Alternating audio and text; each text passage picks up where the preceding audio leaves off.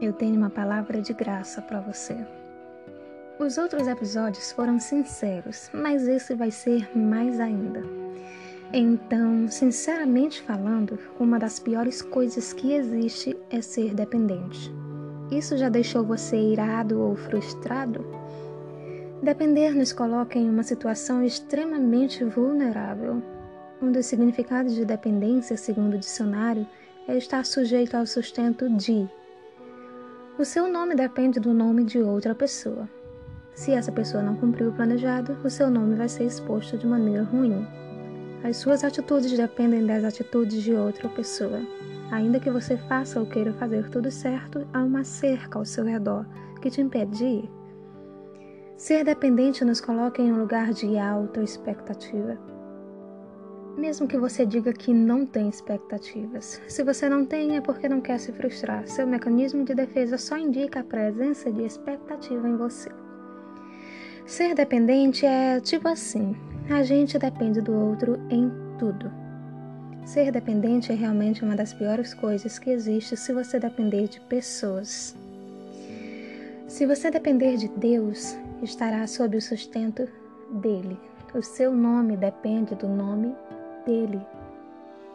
Suas atitudes dependem das atitudes dele. Na verdade, até ao orar, você ora em nome de Jesus. Seu amor depende do amor dele. Tudo que você vai fazer é na dependência dele. Você até planeja, até desenvolve um plano de metas para a sua vida, uma linha reta que você sabe muito bem como alcançar. Mas como você depende dele, essa linha reta pode ser uma curva para voltar. Uma curva para voltar pode ser uma linha reta para frente. A direita pode ser a esquerda. Você não anda mais sozinho. E quer saber? É a melhor coisa que te pode acontecer. Na dependência das pessoas, os nossos planos podem mudar por egoísmo delas, por falta de compreensão delas, por não nos respeitarem ou por simplesmente pensarem diferente de nós. Na dependência de Deus, os nossos planos mudam porque Ele conhece todas as coisas.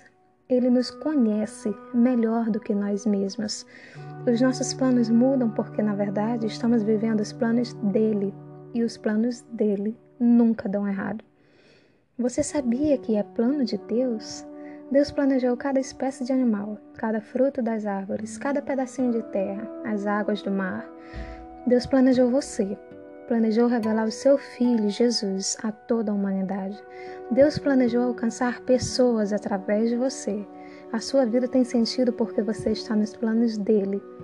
Então não se zangue, não se estresse quando ele mudar os seus planos, porque no final das contas não estamos falando dos nossos planos, mas dos planos de Deus. Depender de Deus é libertador. Sabe por quê? Você continua tendo a responsabilidade por suas ações, por suas escolhas, mas ao mesmo tempo essa responsabilidade é dele. É isso que é ser cooperador de Deus em sua obra. O fardo dele é leve, ainda que te custe toda a sua vida, ainda que você sofra a dor de deixar pessoas, sonhos, lugares, mas o fardo dele é leve e seus mandamentos não são pesados. Saber que você está onde deveria, com quem deveria, fazendo o que deveria fazer, não tem preço que pague, ainda que te custe a sua reputação ou qualquer outra coisa que te custar. A coisa mais preciosa desse mundo é depender de Deus. A vida só tem sentido assim. A vida só vale a pena assim. Na verdade, o lugar de dependência de Deus é o único lugar onde há vida para mim e para você. Você quer ir para o norte? E se ele não quiser que você vá? Você pode até sentir por sua vida não sair como você tinha planejado. Mas sabe o que é que você vai sentir? Alívio. Todas as outras coisas é que são pesadas, mas o plano de Deus e a vontade de Deus trazem alívio. Ele nunca te faltou com sustento, e esse sustento nunca te foi insuficiente. E a expectativa que criamos ao termos esperança para ver a próxima direção que Ele vai nos dar, nunca nos frustra. A esperança nele não decepciona.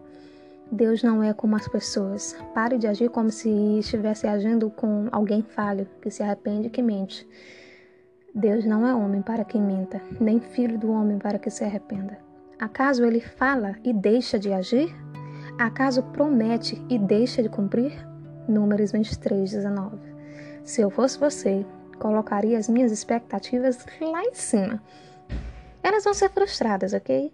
Mas não porque Deus vai falhar com você, e sim porque o que ele faz é grande demais. Nenhuma expectativazinha humana é capaz de chegar aos pés de tudo aquilo que Deus tem reservado para nós.